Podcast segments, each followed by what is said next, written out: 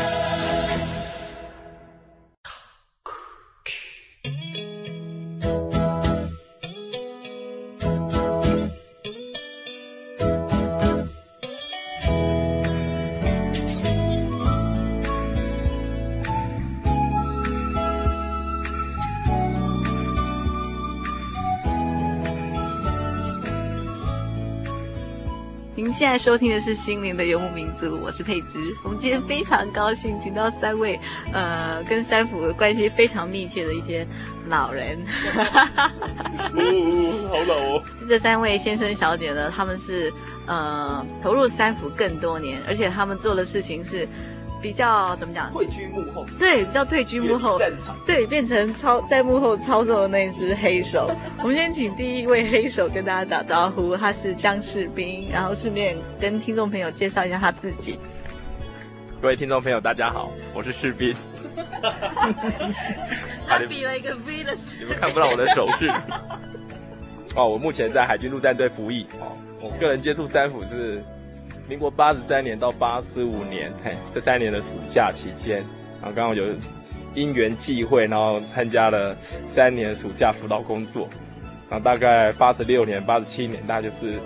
嗯退居幕后，嘿，然后看看江山代有新人出，我们就退居幕后，看看新的一代真耶稣教会的年轻人，嘿，让他们去战场上发挥。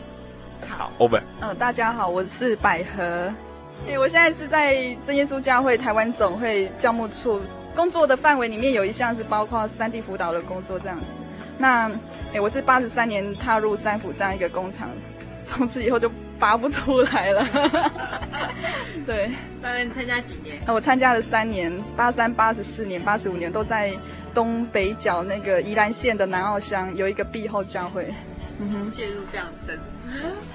然后来第三位的，嗯，我现在在中央大学念书。你还没说你是谁啊？我今天是小文啊。对啊，我明天是君子。所以你叫做明君，八二到八五是在大溪，就是那个盛产水蜜桃豆干的地方，在那边担任这个工作。然后八十七年重新回到三福的工厂，有幸呢能够到东部成功班。去那边服侍，不过也体会到不一样的风光景色。我们首先哈，先请士兵来为听众朋友说一说，到底什么是山府？这个山就是山上的山，然后府是辅导的辅。那真耶稣教会的山府活动到底是一个什么样的活动？哦，什么是山地辅导啊？它的由来是大概民国七十三年的时候，那因为真耶稣教会有许多的信徒，嘿。是隶属于所谓我们现在称之为所谓的原住民。那因为原住民的部落里面只有设置国小，那一般他们就读国中的话，必须到平地来求学。那因此呢，教会当初为了照顾这些学生，在临近一些山地乡的平地的市镇里面有设置学生中心，让提供这些诶山地学子们来到平地就学的时候有个居住的环境。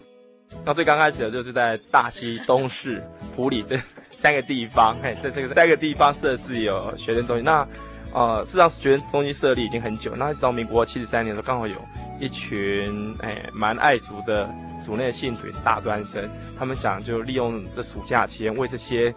哎原住民的小孩子们，利用暑假一些给他们一些课业上或生活上，嘿，或是心灵上的一些辅导。哎，陪他们共同成长，不要让他们去荒废这暑假，因为在以往，原住民的小孩子，大家都利用暑假去打工，会导致荒废课业啊，或者甚至，呃，或是学坏了，嘿，有这些例子发生。那刚开始是这样，所以从民国七十三年开始，最刚开始是在大溪，然后后来慢慢的增加到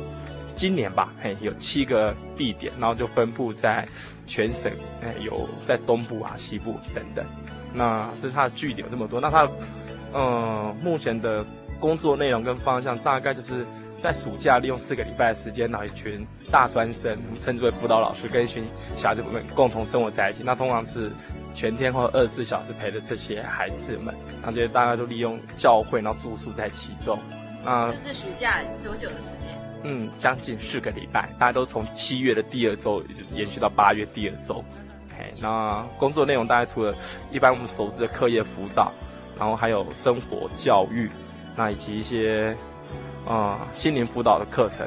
那也包含一些，哎，宗教方面的一些课程。刚才讲这三大类吧，四大类。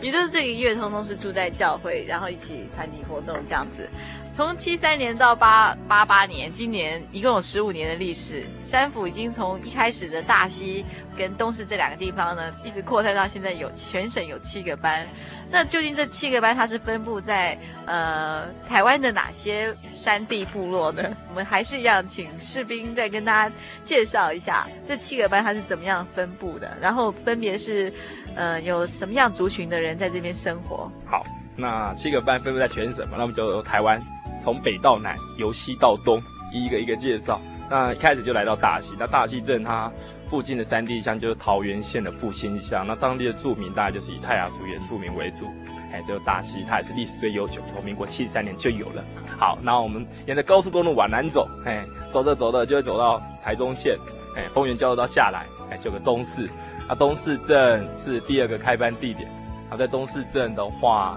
它临近了三地乡是台中县和平乡，还有南投县。哎，仁爱乡、信义乡等等，然后从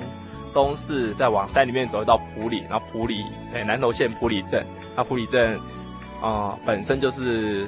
呃，南投县仁爱乡通往南投县各一个枢纽的位置，哎，在埔里镇，然后当然也有包含信义乡，然后再往南走的话，哎，今年有一班，它原本是在嘉义阿里山乡，哎，那现在今年，哎，挪到高雄县。三明好，三明乡，嘿，哎，有个民生班，嘿，三明乡民生村里面有个民生班，当地大概也是以布农族的小孩为主，嘿，然后在哎，像我们介绍过大溪、东势、埔里、民生。好，那经过屏东，经过南回公路，沿着海线走，我们来到台东县成功镇。那大概就当地是所谓的哎阿美族原住民为主。然后，然后我如果你走三线的话，可以到达花莲县卓溪乡。哎，卓溪乡那里是有一个班叫做三里班，哎，三里班不在山里面，那个山是山上的山，那个里是一公里、两公里的里，哎，三里班。那三里班当地是以泰鲁阁原住民为主，它花莲县南边。好，那如果你再往北走，往北走，最后经过泰鲁阁再往北走，我们就来到崇德，崇德就是。呃，苏花公路，嘿，以前有个崇德管制站，哎，靠近花莲，花莲市，哎，花莲的北端，嘿，有个崇德班，好，以上七个班，大溪、东势、埔里，然后民生、三里、成功、崇德，介绍完毕。好，那我们先休息一下，欣赏一段山地诗歌。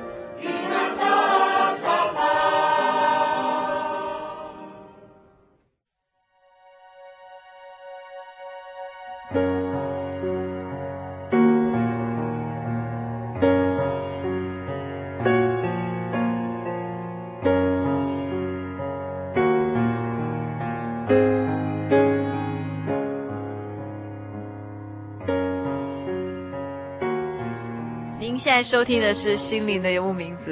我们刚刚听了士兵为大家介绍的这耶稣教会的这个三普活动，在台湾有七个据点，那等于是整个台湾绕了一周。呃，那我们现在要介绍的一位，呃，等于是灵魂人物，他是除了在地的三辅老师之外呢，这位先生呢，他就是跟着我们所谓的三辅的地下校长，常常就是要各班各班这样跑，然后一个暑假不知道绕了台湾几周。那我们先请这个明天就是 君子了，我们请明君为大家介绍一下他的工作主要是什么样的性质。其实有这一次的机会也是，嗯，算是一次很难得的机会，可以看到七个班不同的三辅的运作方式。在这一个当中我担任的工作呢，嗯，比较复杂吧，我不知道怎么去形容。就是你要跟着那个三辅的校长，是不是？对。你们两个轮流开着货车 到各个班运送物资。嗯，就是除了运送物资之外呢，反正。我们这个校长所做的事情，我们都要跟着做。比如说像呢，嗯，开车，还有到各班去做一些关怀的工作，哎，去看看他们在工作上面有没有什么问题啊、困难，去询问啊。再就是，嗯，晚上都要呃负责打电话跟各班联络，然后看看说有没有需要我们帮忙，工作小组可以可以帮忙的地方，还是有没有什么遇到什么困难，啊，要寻寻求管道解决的这样。最主要的工作还是要督察的工作吧，督学是不是？对对对。林君，你记不记得这样的一个暑假到台湾好几周，在这个整个过程里面，有没有遇到一些印象比较深刻的事情，或是一些突发状况？我觉得印象比较深刻的是，是有一天是真的让我很累很累的时间。以前如果说自己在一个工作里面，我从来不会感觉说，为什么我们的校长要这么跑去看我们这样？可是，在那一天当中，呃，要这是班这个班级真的发生一些问题，需要我们啊。需要传道留下来解决，但是，但是那一天晚上呢，又要待在另外一个地方，所以那天整个天的行程是非常非常的赶。那那一天让我印象比较深刻，当然不是说很累还是怎么样，主要是让我感受到传道他那种啊为了三福而那种工作努力的那种精神。那一次跟他这样从早上在台东的成功镇，那天晚上七点半之前，我们必须要到达。南投县的埔里，开着我们的三福号，从成功这样一路赶。可是那一天那天晚上大家又很晚睡，因为要处理事情，然后早上又要起来参老师们参加早祷，所以两个人其实睡眠都不是很多，又要这样一直一路这样啊，还是要各班都要去去看一下有没有什么问题。虽然说只是短短几分钟在那班待，我是觉得说我们是给这个吧是一种鼓励，一种打气，对，所以那是那一天让我比较印象深刻。我觉得刚才听明君这样讲哦，我记得那个就是那个我们的校长吴传道，他以前曾经讲过一句话，他说做三福的人就是要有一股洒劲，你越洒的话，你可以做的时间越久，越能去投入。因为假如你想的很多的话，吼，你可能没有办法很长期的待在三浦这样一个工作岗位里面。对，通常都是怀着一股洒劲，然后就是这样傻傻的去做，去投入。所以据说在七三年的时候，最初只是几位大学生，他们觉得可以到山地，就是为这些小孩子做一些辅导的事。那刚刚那个明君跟百合一直提到的校长呢，就是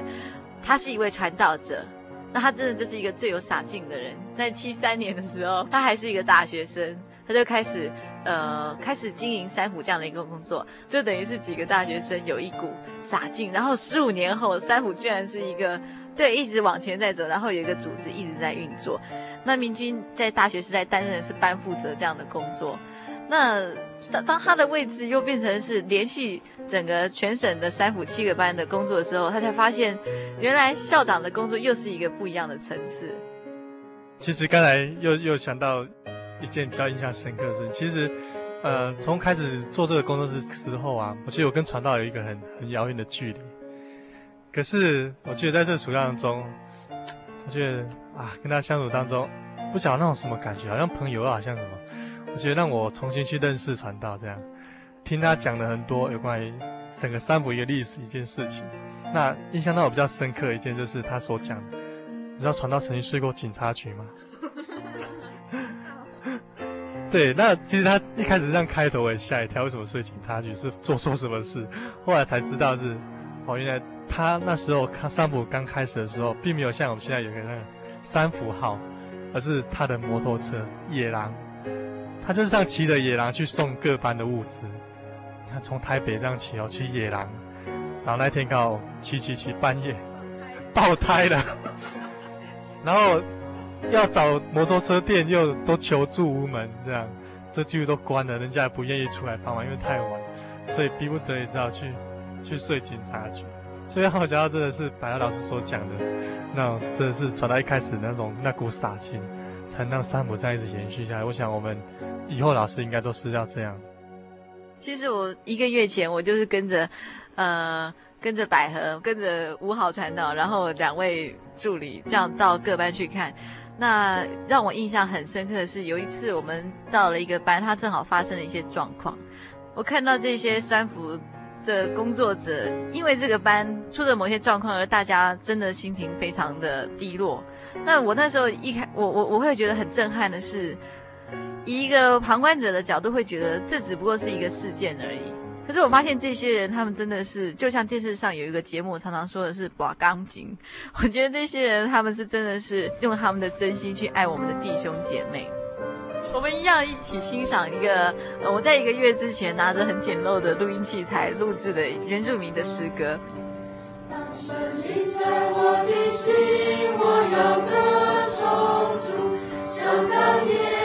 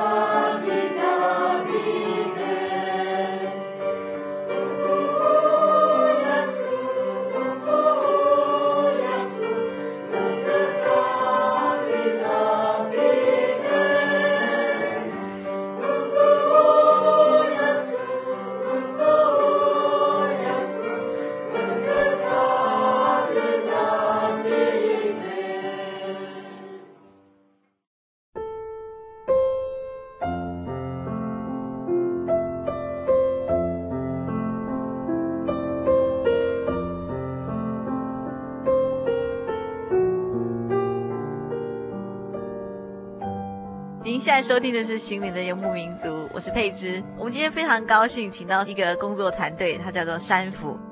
接下来我们要请到在座唯一的女性，这位姐妹，她也是在大学时代介入山府非常深啊、大概是连续三年，是不是？连续三年在毕后班，那据说是担任那个最严厉的角色，就是管理组。百合在大学毕业之后，她就进到总会，然后做了一个成为一个专职的在教会的一个工作人员。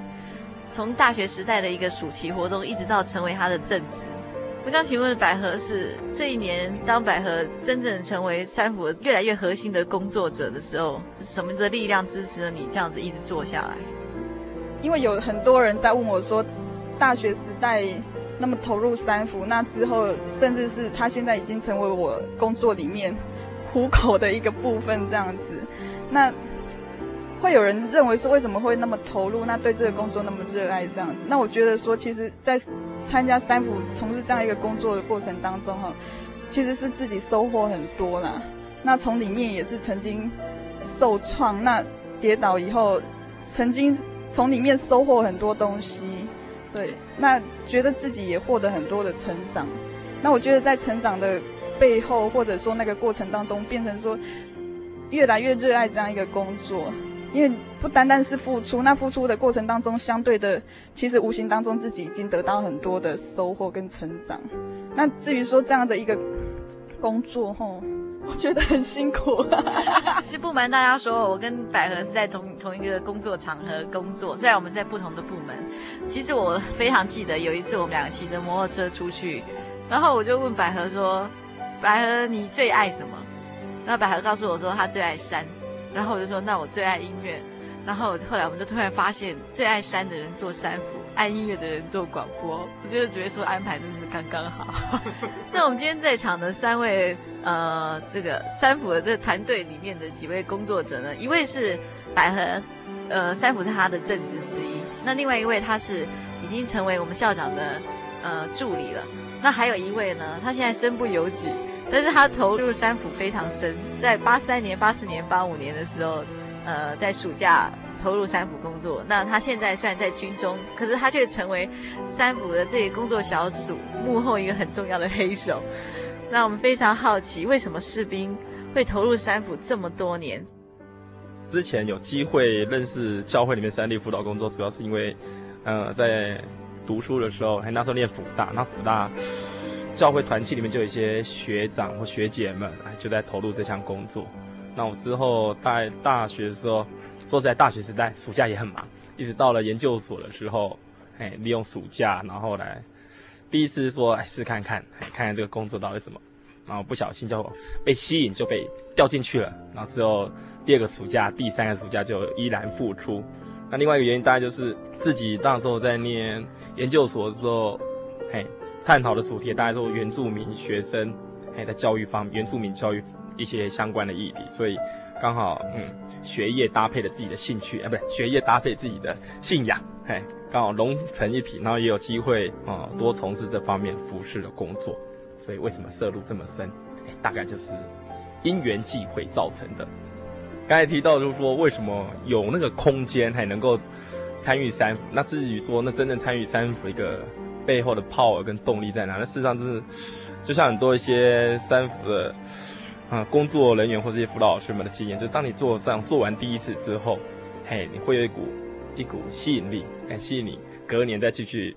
从事这样的工作，嘿，期待下一次下一个暑假，嘿，再度跟一群孩子们相聚在一起。嘿，那事实上，因为可能我本身是个长子吧，嘿，长子就是，嘿，传统印象中，嘿，要把家里面照顾得好好的，嘿，然后，哎，平常也大家比较缺乏跟人际的互动，哎，但是在三辅的工作。团队当中，一方面是可以跟一群很很可爱、很年轻、很有朝气的大专生，嘿，教会里面大专生生活在一起，然后共同去完成一项工作。我觉得那种很真诚，然后每个人没有私心，然后同样为了一件工作在努力，那种感觉真的很可贵。那另外一方面就跟原住民的小孩子一起互动、一起成长，嘿，就像我们一般人的印象，嘿，原住民很纯真、很可爱，表现得很直接。那这种东西。对我们来讲都是一些形容词，但你真的跟他们相处在一起，来体会到他们的纯真，嘿，他们的可爱，他们的单纯，他们的直接是怎么样，他会让自己觉得期待下一次与他们下一个暑假，嘿，在台湾的三年间跟他们相聚在一起。其实我据我所知，三辅不是一件很容易的工作，也就是他不是说每天让你吃饱睡饱，然后高兴的时候教教学生，好像就是一般对老师的印象一样。其实并不是哎，这些老师他要每天可能也许六点就要起来，可能要跟小朋友一起早祷会，甚至有时候还要带他们做早操，然后一直忙到也许十点，小朋友就寝了。那这些老师还要留下来处理很多事情，还要甚至还要开会。那其实我非常好奇的是。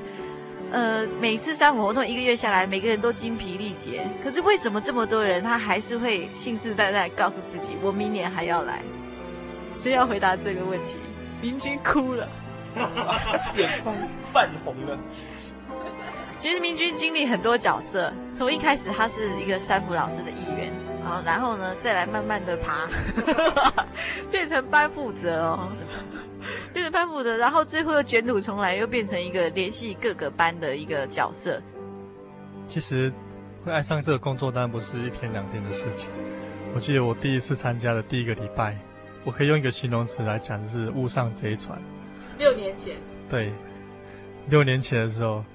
因为我跟我想象中的完全不一样。为什么会这么累？为什么？哎，当初我记得学姐跟我介绍是来玩的啊。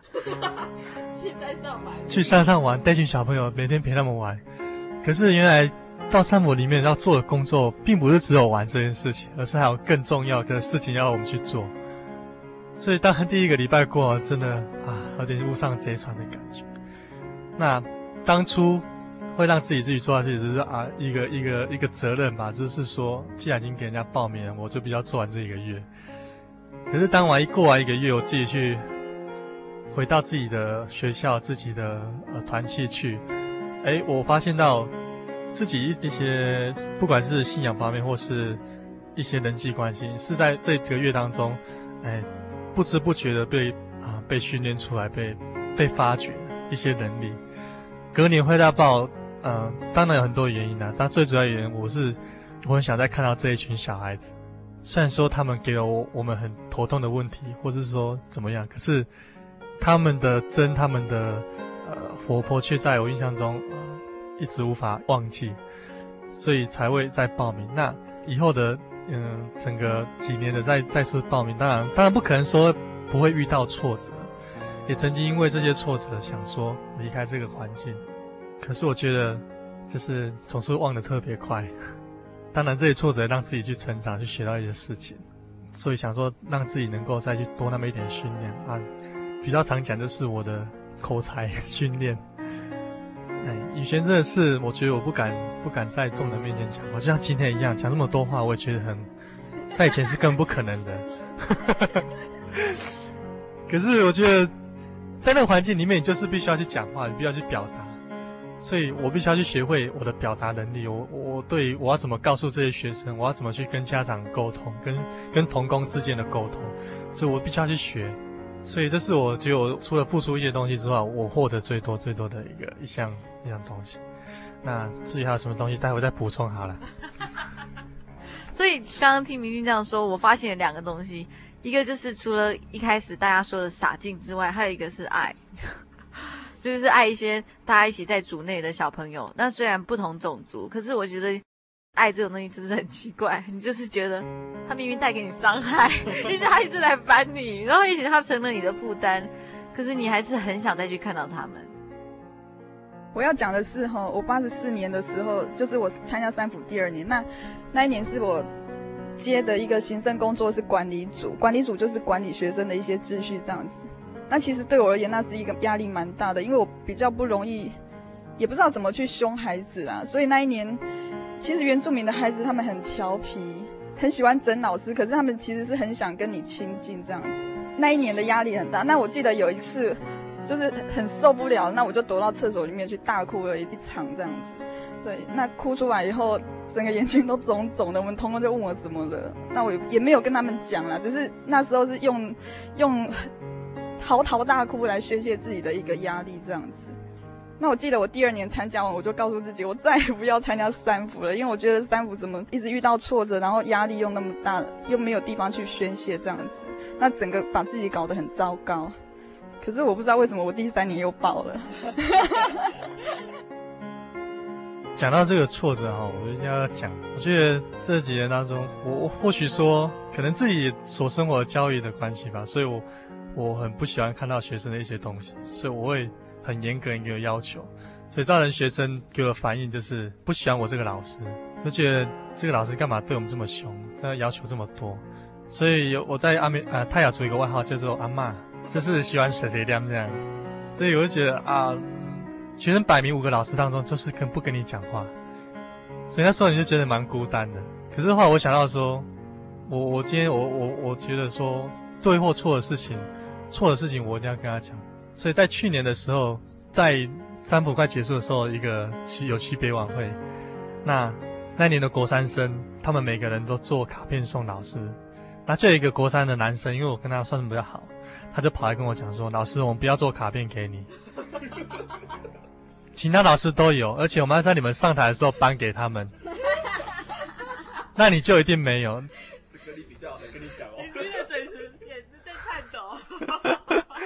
其其实那时候听的，我觉得我真的很笑笑，就说啊，没关系啊，没有就没有。可那时候心里是其实是很难过，为什么我会没有这样？哎，真想跑去堆心瓜。因为从一开始，去年的一开始，学生都摆明说要退出，要走，说不要留在这边。为什么今年颁布者跟去年颁布者差那么多？然后后来，真的那一天西北会到了，果然一直等都没有我的，原来是他们最后要整我，来最后拿给我。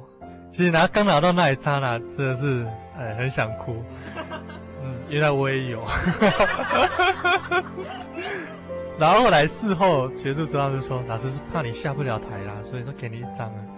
所以是给你面子。可是事实上，我从他们所写的东西，他们是跟我开玩笑。所以即使说他们给我给一些什么，可是他们的回馈，哎，还是给我一个，算是也是三福老师会再报的一个原因吧。待会再补充。那我，哎、欸，我觉得说哈，参加完三福以后，为什么我第三年会再报哈？其实。当我参加完三福，我才发现，我对于回到我自己原乡以后，我像在看电视，还是对于任何报章媒体在报道有关原住民这三个字的时候，我就会发现自己好像很不小心的就会去留意到这三个字，那发现好像从此以后就跟原住民好像分不开就是了啦，嘿，会特别去留意到，哎，跟原住民有关的一些报道啦，或者一些消息这样子。那另外我要讲的，为什么三福会那么吸引我的原因哈，我觉得是在之后我看到孩子的很多成长，那我觉得就跟父母亲一样，你看到自己小孩有在成长的时候，你会你会觉得很开心。那像最近几年，我发现，因为我的有一些孩子、一些学生，他们考上了大专院校，甚至他们回来报名三福，他们也是一个三福老师的时候，我觉得也是蛮令人欣慰的。而且蛮令人开心的。那我觉得在这里面看到一些成长的时候，那种动力吧，就会一直吸引自己，自己再去投入这样的一个工作。我觉得真的是看到成长啦。不管你参加完三福以后，你就会很关很很想要去关心说，诶，我教过的这些孩子，我带过这些孩子，他们现在好不好？嘿，那他们现在到底怎么样的？你会很想去知道他们的消息。当你回去探望他们的时候，发现他们长得比自己还高的时候，你就会觉得，哎，看到一些成长的喜悦这样子。嘿，我觉得这也是蛮吸引我在持续这样一个工作岗位里面的一些动力了。所以我就发现，呃，我们这些三福老师在三福的这个活动之中，每个人给自己的角色就是很难界定，因为我们明明是一个大孩子，然后我们去带小孩。然后我们又我们又是他们所谓的三福老师，那有时候的心情又像哥哥姐姐，那更多时候又有点像父母亲。虽然大家都很年轻，也不可能有这么大的小孩，可是看到他们成长，看到他们长大，然后在人生不同阶段，居然都会有一些很特别、很奇怪的感受从心里发出来。那我们一样还是要欣赏一些啊、呃、原音重现的山地诗歌，欣赏完之后再回来我们节目中。求你按你的慈爱怜恤我，按你的慈悲涂抹我的过犯。我知道我的罪恶在我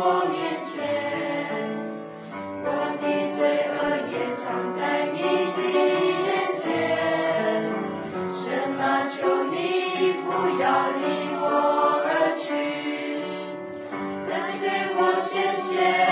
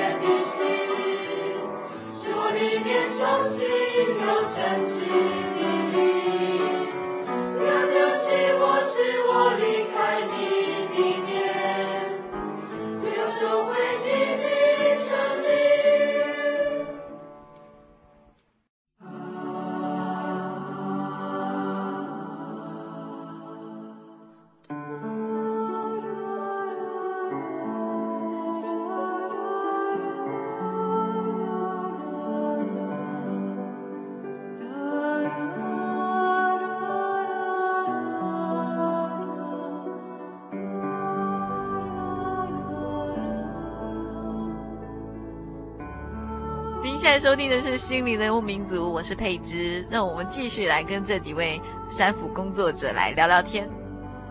我们刚刚这样子听哈，呃，我们这几位朋友他都是在大学时代，也就是在我们人生所谓的成长的过程里面去接触一个三府这样的活动。当我们从离开校园，然后当我们已经脱离二十几岁的那个大孩子那个年纪之后，我们慢慢好像要开始我们自己的人生，然后我们开始再去走不一样的人生的路。那当我们这样回过头来看三福这几年，也许每年只有一个月的时间，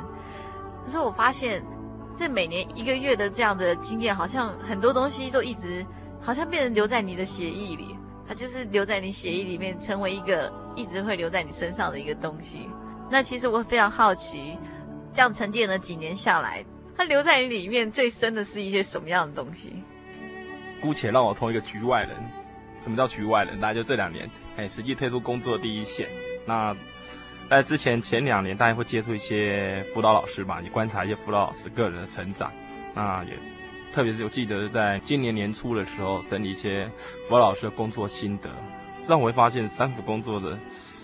到底对这些大专生的影响或吸引他们的魅力，我会发现，事实上，如果纯就信仰的角度来讲，哈，三福工作变成是让你成为一个学习如何去爱人的这项工作，这项功夫啦。我会觉得，哎，九十年以后台湾社会是让我们发现现在一个经济快速成长，哎，但是人与人之间的互动，哎，那种关系越来越薄弱了。但是大环境是这样子，那我们发现，哎，三福工作这些年轻人，哎，具有基督信仰的大专青年，他们投入这项工作，他们真的共同的体会就是说，他们发觉自己如何去爱人，哎，真的很单纯那个爱字，而不限于只是男女情感之间的爱。然后我们真的也会发现有些。辅导老师的心得里面，他们都会讲说自己很累，哎，几乎没有办法付出，在爱人这项工作上会发现有些困难或瓶颈，那他们就必须追求自我成长，可能在与人的互动上面，或是如何表达爱，哎，然后或者是觉得自己没有那个后续的动力继续去爱人，哎，然后在这个工作当中他们去获得成长，那这种成长可能是来自于信仰上的帮助吧。所以说，我觉得这项工作真的对这些。大专生来讲，他们获得一个最深的体会就是学习如何爱别人，甚至也学习如何接受别人的爱。哎，今天我们很多人都把自己保护得很好，你不需要来爱我，我也不需要去爱你。很多我们的关系都变得很表面。可在三，在一个三 D 辅导的工作环境当中，不容许你这样子，因为你要真的去照顾到每个学生。哎，原住民学生很单纯，你不爱他，他可以感受得到，他回馈给你就是很冷淡、很冷漠。那你事实上你就会自己体会到。呃，这项工作会让每一个走过这一个月的，不管他参加一次两次，他所获得的，哎，学到一项功夫，就是说如何去爱人，跟如何被爱。那在学习的过程当中，他自己也获得成长，因为他发现原来爱人、表达爱的技巧，或是持续爱的动力，哎，都自己会有所不足。甚至有一句话吧，好像是前静宜大学校长李家同讲的，哎，爱到受伤害。哎，他访问德雷莎修女的时候讲，爱到受伤害这种刻骨铭心的感受，我会觉得说，哎，新一代的这些大专青年，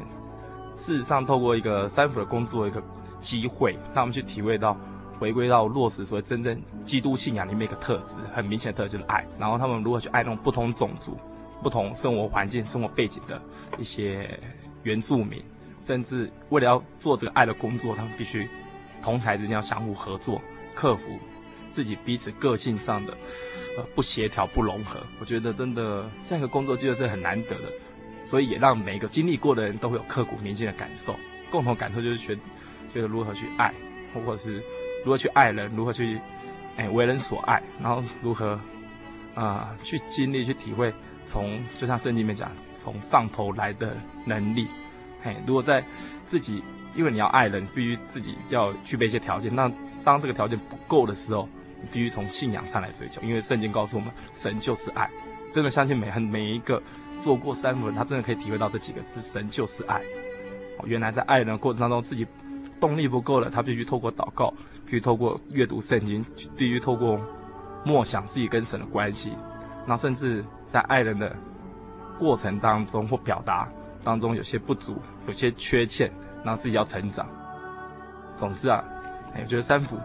很真呐、啊，就是真耶稣教会的真，哎，那个真就是纯真呐、啊，哎，就你没有没有空间去包装、去伪装你自己，你必须很真诚的去对待学生。好，接下来请百合。我我先说，因为我刚才忽然想到一件哈，我参加三辅里面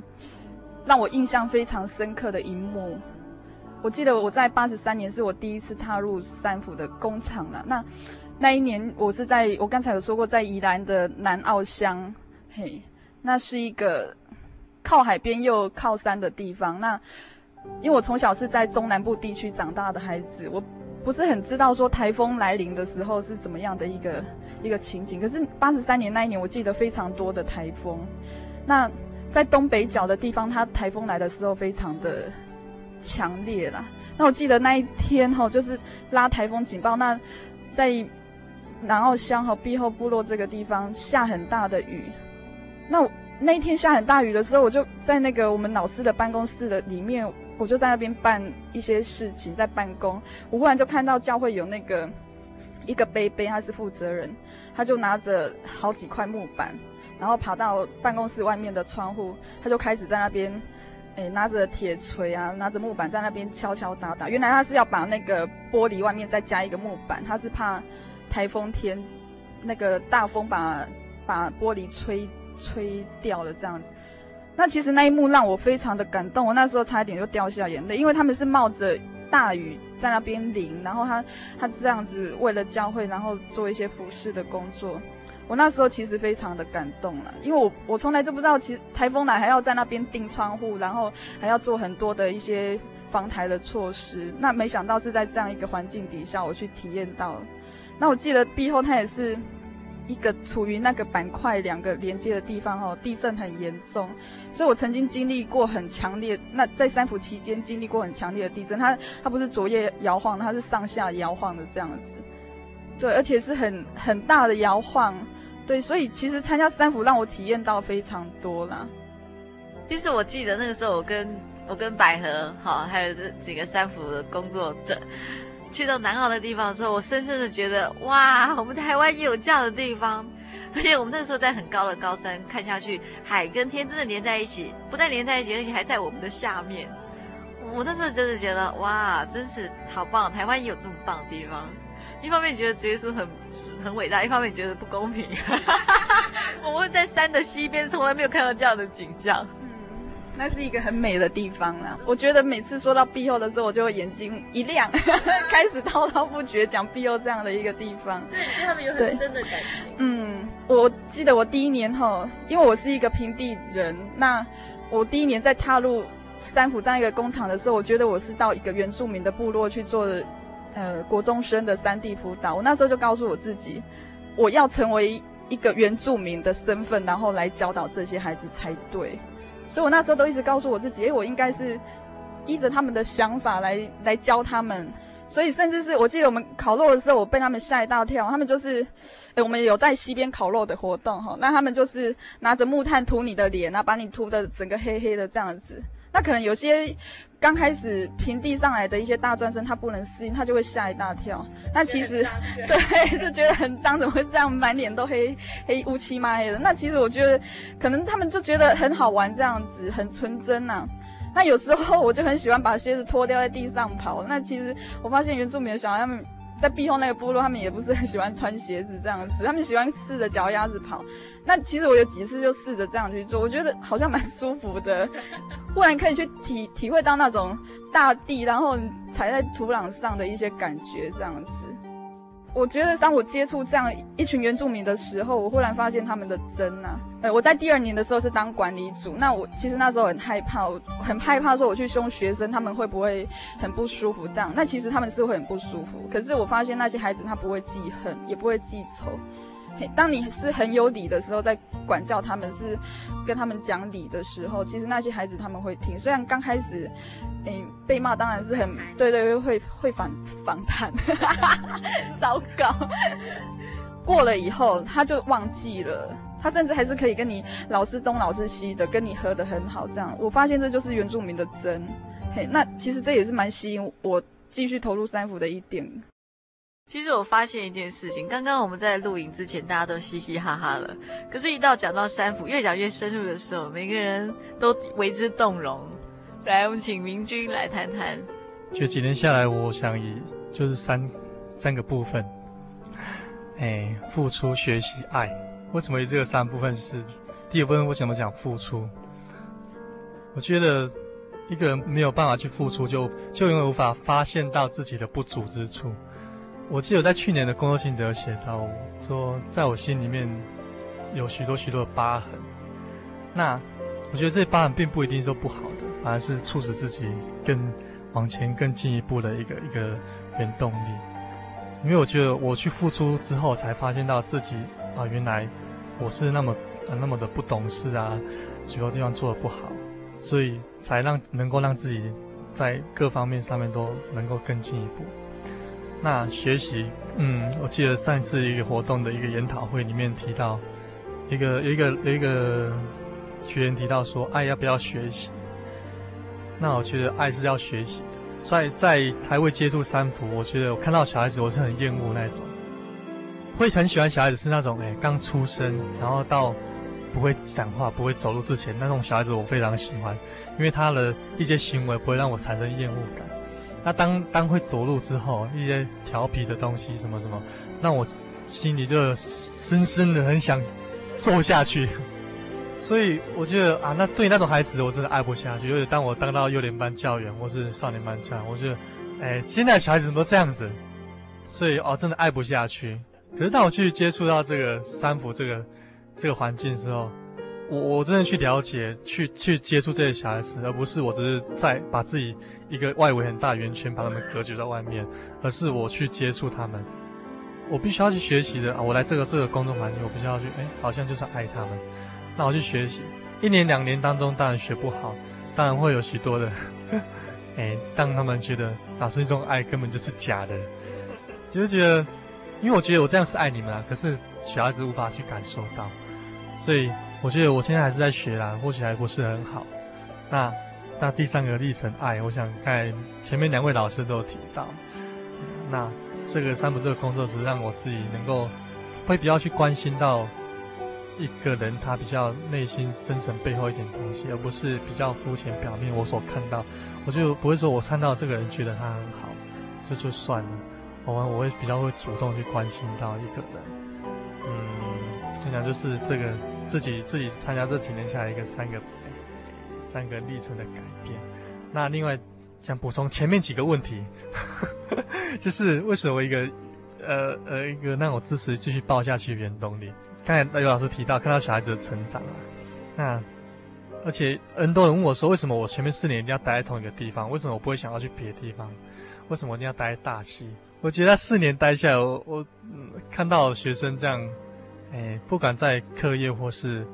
哎哪一方面都这样成长，而且尤其现在当我回到大溪做学习中的课辅，看到一些以前所带过的学生，能够在教会还还是能够在教会里面，嗯、依然在神的爱中这样子成长，而且都是担任教员或是已经有的当系负责的，然后觉得啊心里那种安慰真的很大，因为。在学习当学三福当中，他们是给了我们那么多的担心，可是现在给我们的却是看到的是一种那种安慰。但是心最大的期待是说，他们能够好像很平静、很很顺利的啊走完这样最最艰苦难走的学生时代的生涯，这样。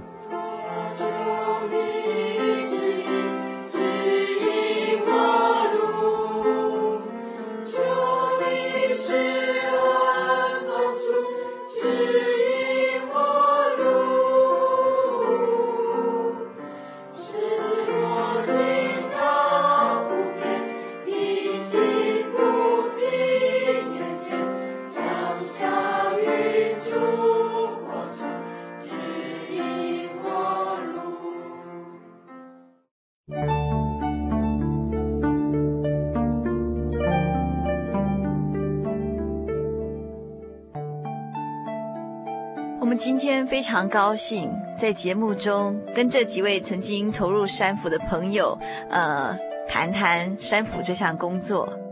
这些朋友都曾经用他们一生最美好的岁月投入山府这样的一个事工。